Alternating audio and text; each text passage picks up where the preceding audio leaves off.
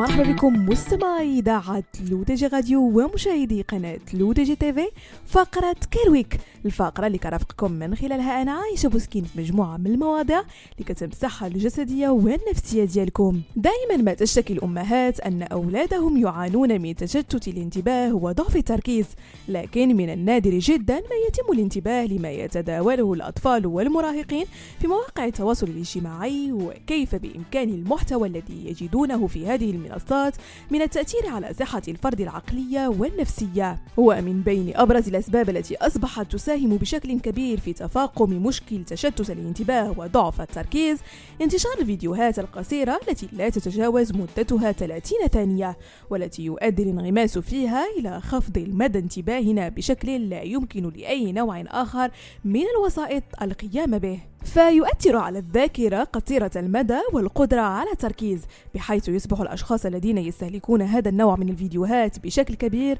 غير قادرين على التركيز عند مشاهدة الفيديوهات الأطول ولو كانت مدتها عشر دقائق فقط. ناهيك عن قراءة كتاب أو أداء الواجبات المنزلية. ويعترف 50% من المستخدمين لهذا النوع من الفيديوهات بأنهم يجدون مقاطع الفيديو الطويلة مرهقة جدا ورغم أن تيك توك قد أدخل إمكانية نشر فيديوهات أطول تصل إلى 10 دقائق سنة 2022 إلا أن مقاطع الفيديو القصيرة للغاية لا تزال أكثر أنواع المحتوى جاذبية للجماهير الشباب. وحسب مجلة فوربس فإن المحتوى الموجود على تيك توك والذي يعتمد على التمرير المستمر على الشاشة إلى ما لا نهاية هو في الأساس كوكايين رقمي. فعندما تكون على التطبيق ترى مقطع فيديو يلفت انتباهك وتحصل على دفعة من الدوبامين في عقلك. ثم تهدأ الإثارة مع مقطعين من الفيديو الذي لا يعجبك.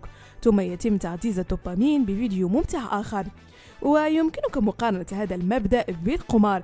تحصل على الارتفاعات والانخفاضات مع الربح والخسارة والتوقع هو الذي يثير أجسادنا وعقولنا. ولتقليص استهلاك مقاطع الفيديو القصيرة مستمعين يوصي الخبراء بصيام الدوبامين. وبدلا من استبعاد تلك المقاطع تماما وبشكل مفاجئ من حياتك حاول تقييد استخدامك لوسائل التواصل الاجتماعي لفترة معينة من الوقت خلال اليوم. بهذا مستمعينا كنكون وصلنا لنهاية فقرة Care Week نضرب لكم موعد la semaine prochaine هادشي كامل على تيليزاتكم الرقمية LODJ راديو وكذلك على قناتكم LODJ TV.